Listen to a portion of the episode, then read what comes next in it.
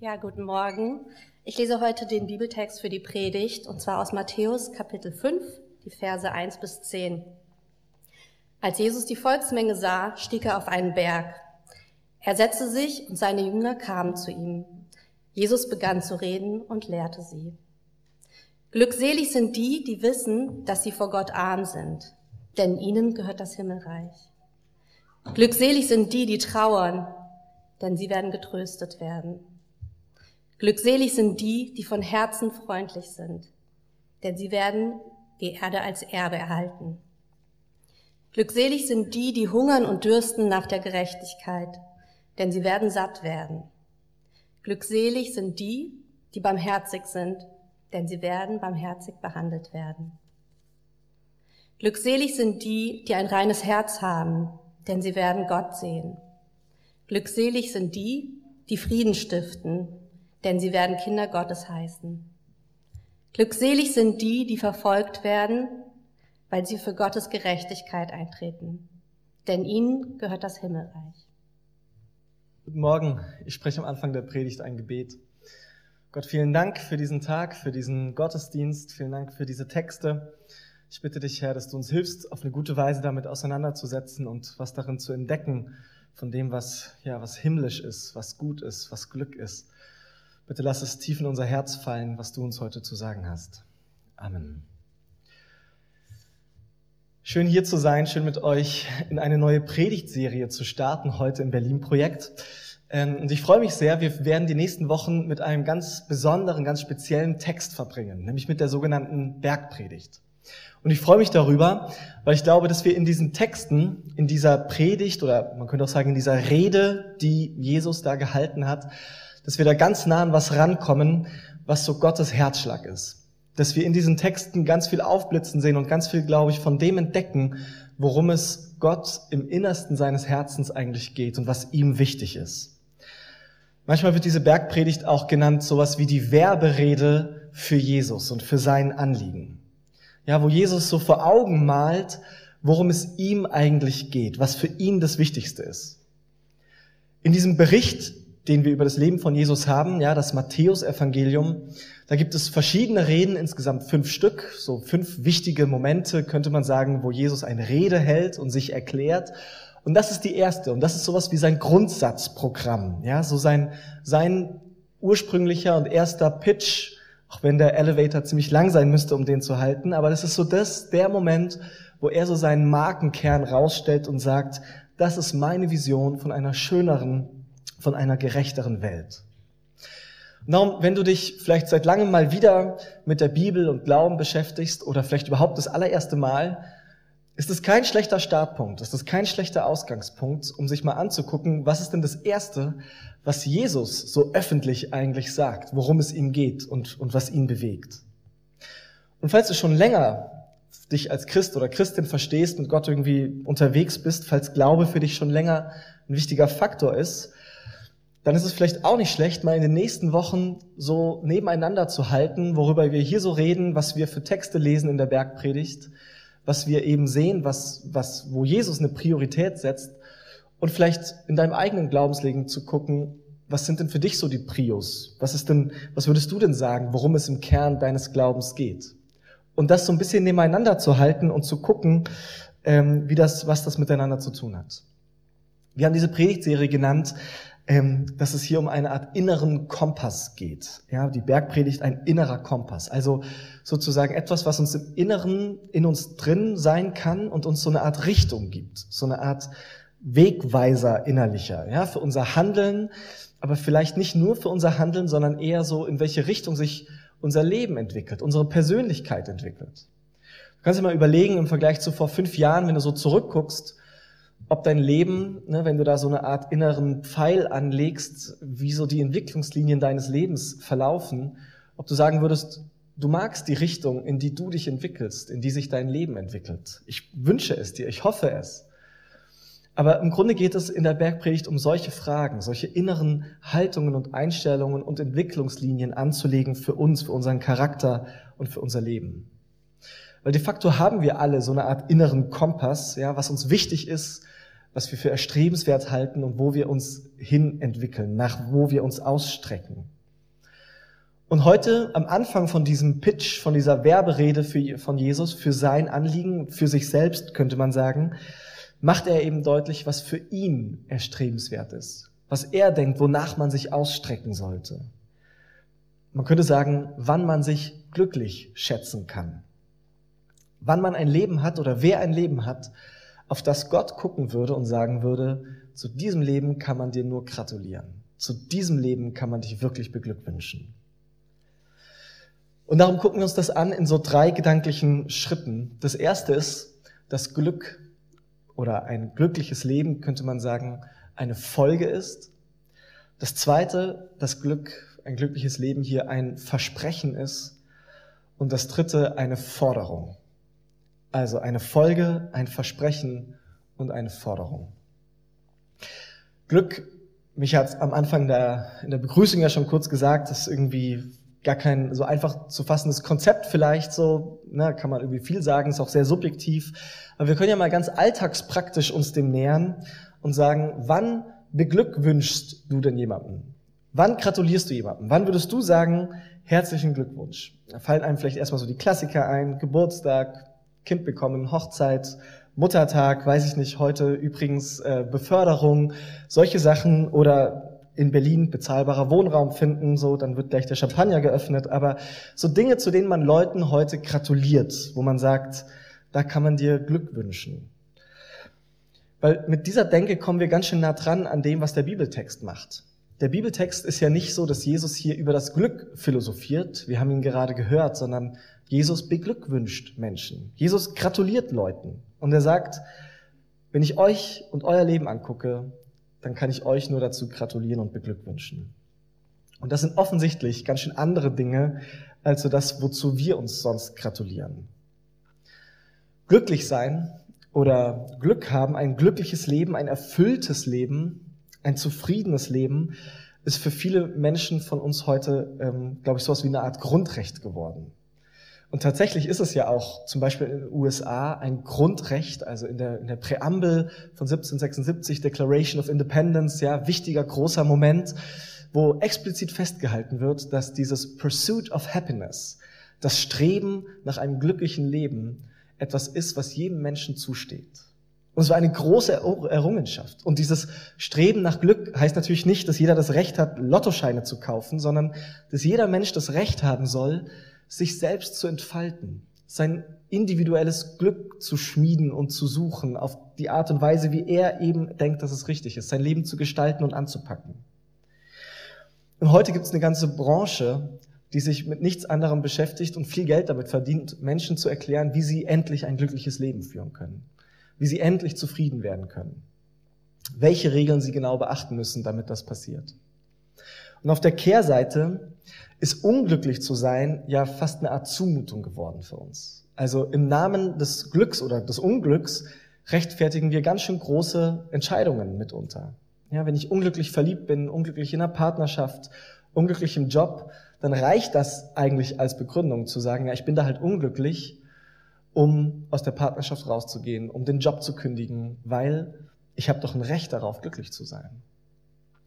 Das ist ganz spannend, weil es auch immer mehr Forschung dazu gibt, so in der experimentellen Psychologie zum Beispiel, wann Menschen auch in Langzeitstudien wirklich ein erfülltes, glückliches Leben haben. Und man könnte grob sagen, dass es da so zwei Strategien gibt. Die erste Strategie, die erste Art und Weise, wie dieses Streben nach Glück irgendwie aussehen kann, sieht so aus, dass Glück und Zufriedenheit sozusagen eine Art Selbstzweck sind, das Hauptziel, dass das das ist, was ich im Leben anstrebe. Ja, und dann gibt es so Parameter, an denen man das messen kann. Gehalt, Wohnlage, sonstige Dinge. Und die zweite Strategie ist aber ein bisschen eine andere. Die funktioniert so, dass es eigentlich gar keine Strategie ist, um glücklich zu werden, sondern dass Menschen ganz andere Dinge wollen, dass sie irgendwie andere Motoren in ihrem Leben haben, die sie antreiben und als Art Folge und als Art Nebeneffekt, als Nebenprodukt dessen Zufriedenheit und Glück erleben. Ich habe euch ein Zitat mitgebracht ähm, aus einer so einer Studie von einem ähm, amerikanischen Journal, ähm, von einer Zeitschrift dort. äh, also von einem peer-reviewed Journal, wie man es nennt. Und die schreiben und die haben äh, in ihrem Fazit zu einer äh, Studie Folgendes herausgefunden. Die haben gesagt, Menschen, deren Definition von Glück soziale Verbindungen beinhaltet, hatten mit einer höheren Wahrscheinlichkeit ein erfüllteres Leben. Unabhängig davon, wie intensiv und motiviert ihr Streben nach Glück ausgeprägt war und egal aus welcher Kultur sie kamen. Und sie folgern daraus, Glück wird möglicherweise gerade dadurch am ehesten erreicht, indem man nicht direkt danach strebt, sondern indem man sich nach sozialer Verbundenheit ausstreckt, für andere einsetzt und sich so Glück als Folge beziehungsweise Nebeneffekt dessen einstellt. Die scheinen also zu sagen, um glücklich zu sein, solltest du nicht versuchen, glücklich zu sein. Um Lebensglück, um Zufriedenheit, um Fülle zu finden, ein reiches Leben, ein erfülltes Leben zu haben, solltest du nicht versuchen, ein erfülltes Leben zu haben, sondern dich anderen Dingen widmen. Und dann darfst du damit rechnen, dass sich das als Art Folge, als Nebeneffekt einstellen wird. Das ist interessant, weil es im Grunde ganz nah an das rankommt, wie die Bibel von Glück spricht. Wie die Bibel über ein zufriedenes, ein erfülltes Leben spricht. Da steckt auch so eine Art Doppelbotschaft immer wieder drin, durch die ganze Bibel hindurch. Erstens, ja, Gott will, dass wir glücklich sind. Gott hat nichts dagegen, dass wir glücklich sind und dass es uns gut geht. Im Gegenteil. In Johannes 10, Vers 10 sagt Jesus einmal, ich bin gekommen, warum? Damit ihr ein erfülltes, ein volles Leben habt, ein Leben in Fülle. Damit ihr das habt, bin ich gekommen. Ich finde das wichtig, dass es euch gut geht, ja? Diese Bestätigung, Gott will dein Wohl. Gott will, dass du zufrieden und ein glückliches, ein gutes Leben hast und dass es gelingt. Und gleichzeitig ist die Bibel und ist Jesus, gerade auch mit dem Text, zu dem wir gleich im Detail kommen, sehr nah dran an dem, was die Psychologie heute sagt. Du wirst es gerade dann nicht finden, wenn du dich nur für dich danach ausstreckst. Ja, wenn du versuchst, möglichst viele ich-bezogene Bedürfnisse in deinem Leben zu stillen und zu befriedigen, dann wirst du es vermutlich verpassen und gerade nicht finden. Okay, wie denn aber jetzt dann stattdessen? Wie kann es denn dann sozusagen aussehen, positiv formuliert? Und das schauen wir uns in den nächsten beiden Punkten an, und zwar in zwei Abschnitten, weil man diesen Bibeltext, den wir gehört haben, auch in so zwei Abschnitte ganz gut unterteilen kann. Weil es zwei Gruppen sind, die Jesus hier im Blick hat und denen er gratuliert zu einem erfüllten, glücklichen, glückseligen, bisschen alte Sprache hier Leben. Diese erste Gruppe sind in den Versen drei bis sechs. Glückselig sind die, die wissen, dass sie vor Gott arm sind, die trauern, die von Herzen freundlich sind, die hungern und dürsten nach Gerechtigkeit. Das ist irgendwie eine überraschende Gruppe.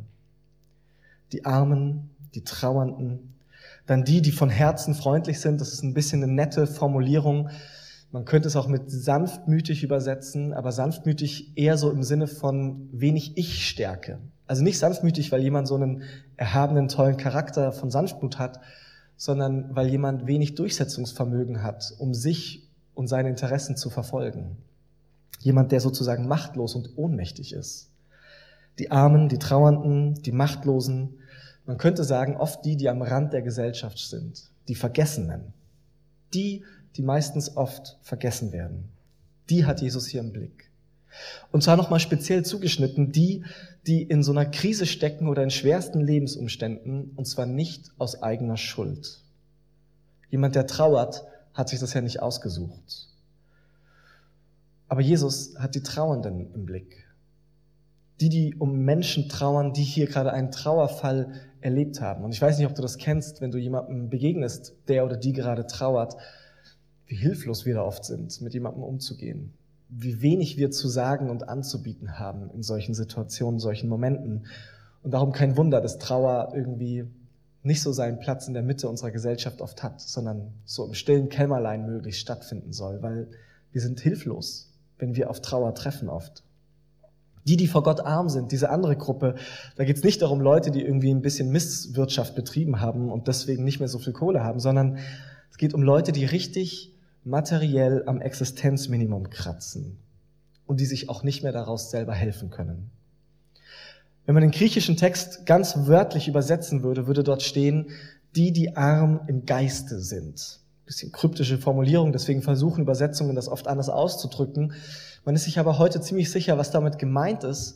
Arm im Geiste heißt nicht, dass man zu wenig irgendwie Gespenster hat oder so, sondern sowas wie zu wenig Lebenskraft. Also der Geist bei Matthäus ist sowas wie die Lebensenergie, der Lebenswille, der Lebensmut, die Kraft, sein Leben zu gestalten. Die, die vor Gott im Geiste arm sind, sind also die, die keine Lebenskraft mehr haben, die nicht mehr wissen, wie sie weitermachen sollen. Und ich finde das so ein total schönes und krasses Statement ganz am Anfang dieser Werberede von Jesus für sein Anliegen weil wir da ganz viel über ihn erfahren. Weil wir erfahren, wen er im Blick hat, für wen er gekommen ist. Die, die sonst am Rand sind, die, die sonst vergessen werden. Ich glaube, das lässt ganz tief blicken in Gottes Herz. Und was auch immer sonst noch in den nächsten Wochen in der Bergpredigt kommt oder was du vielleicht sonst woher hast an Gottesbildern, an Vorstellungen darüber, wie Gott ist, lass dein Bild davon korrigiert werden. Wenn wir von dem Gott der Bibel sprechen und von Jesus, dann sprechen wir von einem Gott, der die Vergessenen und die am Rand, die Trauernden, die Armen, der die im Blick hat. Und weshalb er ihnen gratuliert, ist natürlich nicht, weil er auf zynische Art und Weise sich darüber freut, dass sie arm sind oder dass sie in Trauer gestürzt sind, sondern er sagt ihnen ja geradezu, in meiner Welt, in meiner Vorstellung davon, wie es hier einmal aussehen wird, da werdet ihr die allerersten sein, die davon profitieren in meiner Vorstellung davon, wie ich diese Erde verändern möchte, wie ich sie heil machen will, wie ich hier die Verhältnisse umstürzen und ändern möchte, da werdet ihr die aller, allerersten sein, die davon profitieren. Ihr, die ihr keine Lebenskraft habt, ihr, die ihr traurig seid. Ihr Besitzlosen, ihr sollt Besitz haben. Das ist durchaus auch politisch. In dieser Rede wird Jesus durchaus auch denen gefährlich, die andere ausbeuten, die auf Kosten von anderen Besitz anhäufen und sie ausnutzen. Was heißt das für uns heute, dass Jesus solche Dinge sagt? Zum Ersten will ich dir zusprechen, dass wenn du dich in so einer Lebenslage wiederfindest, dass du wissen darfst, dass Gott an deiner Seite ist und dich sieht und sieht, wie es dir geht.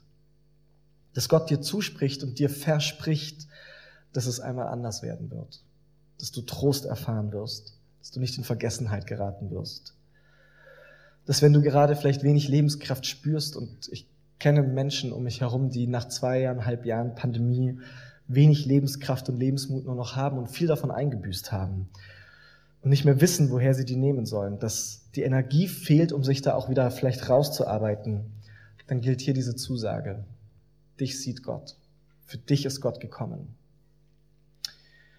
Und dir gilt die Zusage nicht, dass von jetzt auf gleich alles anders werden wird, aber dass du auf seiner Prio-Liste an allererster Stelle kommst wenn er diese Welt verändern möchte und verwandeln möchte. Du kannst dich glücklich schätzen, sagt Jesus, nicht weil es dir jetzt gut geht, sondern weil er dein Anliegen zu seinem Anliegen macht und weil er sich so mit dir auf allerengste Art und Weise verbindet. Falls du gerade nicht zu dieser ersten Gruppe gehörst, dann gehörst du vermutlich zu dieser zweiten Gruppe oder dann könntest du dazu gehören. Dann gilt für dich eher diese zweite Hälfte der Seligpreisungen ab Vers 4. Weil schau, die Antwort von Gott, wie genau es besser werden soll auf die Menschen der ersten Gruppe, das sind die Menschen aus der zweiten Gruppe. Die Antwort von Gott darauf, wie es den Menschen aus der ersten Gruppe, über die wir gerade geredet haben, besser gehen soll, wie sich ihre Lebensumstände verbessern sollen, das sind Menschen aus der zweiten Gruppe. Die zweite Gruppe von Menschen, die Jesus hier anspricht und beglückwünscht, sind eben nicht Leute, die unversehens in eine Krise gestürzt sind, sondern es sind Menschen, die das Anliegen von Jesus zu ihrem eigenen Anliegen machen, die sich sozusagen dieser Vision von Jesus anschließen und die wiederum ihr Leben dafür einsetzen, damit genau das passiert, was Jesus möchte, wovon Jesus hier, was Jesus hier den, den, Grupp, den Leuten aus der ersten Gruppe verspricht. Die, die eintreten für Gerechtigkeit in Vers 9, selbst wenn sie dafür verfolgt werden, selbst wenn es ihnen sie etwas kostet, die sich für andere einsetzen, damit Menschen Trost finden, damit Menschen satt werden, damit sie ihre Lebenskraft zurückerhalten und damit mehr Gerechtigkeit passiert. Und Jesus beschreibt, wie solche Menschen eben ticken, die er beglückwünscht, ja, die, die barmherzig sind, die Frieden stiften, die sich für andere investieren. Wenn man diese beiden Gruppen zusammennimmt, könnte man es ein bisschen so zuspitzen. Jesus gratuliert dir entweder, weil Gott sich an deine Seite stellt oder weil du dich an Gottes Seite stellst. Entweder weil Jesus sagt, dein Leben mache ich zu meinem Anliegen, damit sich die Verhältnisse verändern und verbessern, oder du sagst, du stellst dich an Jesus Seite, wirst Teil von seiner Bewegung, von seinem Movement, damit sich das Leben von diesen Menschen der ersten Gruppe ändert. Das ist etwas, was für uns als Berlin-Projekt ganz wichtig und essentiell ist, dass wir sagen, wir wollen Kirche sein, nicht für uns, sondern für die Stadt. Ja, weil wir irgendwie angezündet sind von dieser Vision und von dieser Idee, dass Gott tatsächlich nicht irgendwann mal später, sondern jetzt schon anfangen will, diese Welt heller und heiler umzugestalten und zu erneuern. Ich glaube, dass das ganz tiefen Auftrag von uns als Kirche ist, auch gerade hier in Berlin. Ich habe euch noch ein Zitat mitgebracht von einem Theologen, Sebastian Rink. Und er fasst es so zusammen, ihr findet das auch auf Seite 2 im Programmheft, falls ihr mitlesen möchtet. Die Bergpredigt als Werberede erinnert an das, was Kirche ist. Sie ruft die Vergessenen in Erinnerung, sie tritt gegen Armut ein, spendet echten Trost. Sie macht sich den Ohnmächtigen gleich und setzt sich für Gerechtigkeit ein, als ginge es um ihr eigenes Überleben. Gemeinde meint diejenigen, die nicht mit der Moralkeule um die Ecke kommen, sondern stattdessen den Menschen um sie herum bedingungslos Gutes tun. Es bringt es gut auf den Punkt. Wir haben als Kirche in dem Sinne keine eigene Vision, sondern wir machen uns die Vision von Gott zu eigen. Unsere Vision ist das, wovon Gott und wovon Jesus selbst träumt, was er erreichen will, weil wir glauben, dass er das Beste für Berlin will, für die Menschen hier, für die Leute in unseren Kiezen, unsere Freunde, unsere Bekannte. Und davon wollen wir ein Teil werden, wenn Gott sich so zeigen will könnte man fragen, wie gelingt das? Ja, wie wird man Teil davon, von dieser zweiten Gruppe? Und es wäre jetzt sehr leicht, so eine Art Call to Action zu machen und zu sagen, jetzt los, engagier dich und mach was, ja, so ein bisschen aktionistisch. Und ich glaube, gerade darum geht es aber nicht. Sondern ein ganz, ganz wichtiger Zwischenschritt ist das, wie Jesus die Menschen hier beschreibt. Ja, die, die barmherzig sind. Und dieses Wort barmherzig ist ein ganz wichtiges Wort in der Bibel, weil es im Grunde ein Wort ist, das am allerbesten zu Gott selbst passt. Es ist ein Wort, mit dem wir am allerbesten eigentlich Gott selbst beschreiben können. Wenn man sagen müsste, wie ist Gott so, wenn man sich die Bibel und unseren Glauben als Ganzes anguckt und es muss auf den Bierdeckel passen, dann wäre das Wort das, was ihm am besten trifft. Gnädig und barmherzig. So ist Gott. Und was auch immer wieder deutlich wird in der Bibel, ist, dass wir Menschen nicht so sind. Oft ungnädig, unbarmherzig und so wie Gott zu werden für uns quasi unmöglich ist. Unser Herz wird nie so gnädig und Menschen zugewandt, so vergebungsbereit und so liebevoll werden, wie das Herz von Gott ist. Und darum macht die Bibel immer wieder klar, es geht hier bei diesem Anliegen von Kirche, das wir auch gerade in dem Zitat gehört haben, nicht um ein bisschen Charity oder ein bisschen äußerliche Moralität, sondern dass in unserem Herzen was passiert. Dass etwas unser Herz prägt und verändert, dass es barmherzig werden kann. Und das können wir eben nicht aus uns heraus produzieren, sondern wir nennen das Ganze ja auch einen inneren Kompass und keinen äußeren Kompass. Es ist etwas, was in unserem Inneren passieren muss. Es ist kein Appell und keine Aufforderung in dem Sinne, sondern es ist eigentlich mehr eine Einladung. Eine Einladung, dass zunächst mal wir von Gottes Barmherzigkeit für uns verändert und geprägt werden. Ich möchte da am Schluss so ein Bild mitgeben oder aufmachen, wie wir uns das vielleicht vorstellen können. Vielleicht hast du schon mal erlebt, wie sich Sprache von Menschen ändert, je nachdem, in welchen Kontexten sie so unterwegs sind. es gibt eine Person, die ich kenne, die regelmäßig in Süddeutschland in ihrer Heimat ist und dann wieder nach Berlin kommt und äh, der Dialekt klingt dann immer noch so für ein paar Tage nach, dann weiß man wieder, ah ja, war in Süddeutschland, äh, bevor sie sich wieder in Berlin akklimatisiert hat. Ja, unsere Umgebung, unser Kontext, der prägt irgendwie was tief in uns, selbst auf diesem Level von Sprache, wie wir reden, welche Wörter wir benutzen und so weiter. Bei mir hat sich das zum Beispiel mal sehr stark verändert, wie ich über Kaffee spreche. Seit ich da mal mit Leuten ein bisschen mehr zu tun hatte, die das Ganze professionell betrieben haben, auch mit Rösten und Cupping und Aufbrühen und weißt du nicht.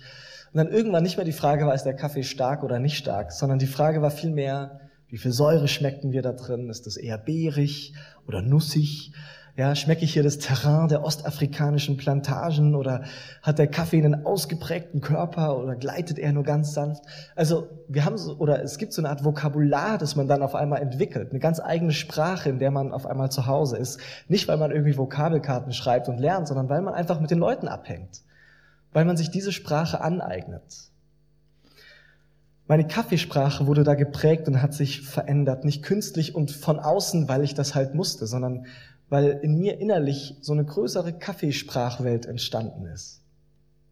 Vielleicht ist es ein bisschen so mit der Barmherzigkeit. Damit Barmherzigkeit unsere Herzenssprache wird, damit wir fließend werden in Barmherzigkeit, genügt es nicht äußerlich ein bisschen Barmherzigkeit zu machen. Hier mal Geld spenden, sich da mal engagieren, das sind alles gute Dinge, ja. Aber es ist was völlig anderes, als in einer Community zu sein, in der barmherzig die Standardsprache ist, in der wir uns mit Barmherzigkeit begegnen, in der wir uns vor allem immer wieder an die Barmherzigkeit erinnern, die Gott für jede und jeden von uns hat. Und das ist das, woran ich dich am Ende dieser Predigt erinnern möchte und was ich dir zusprechen möchte.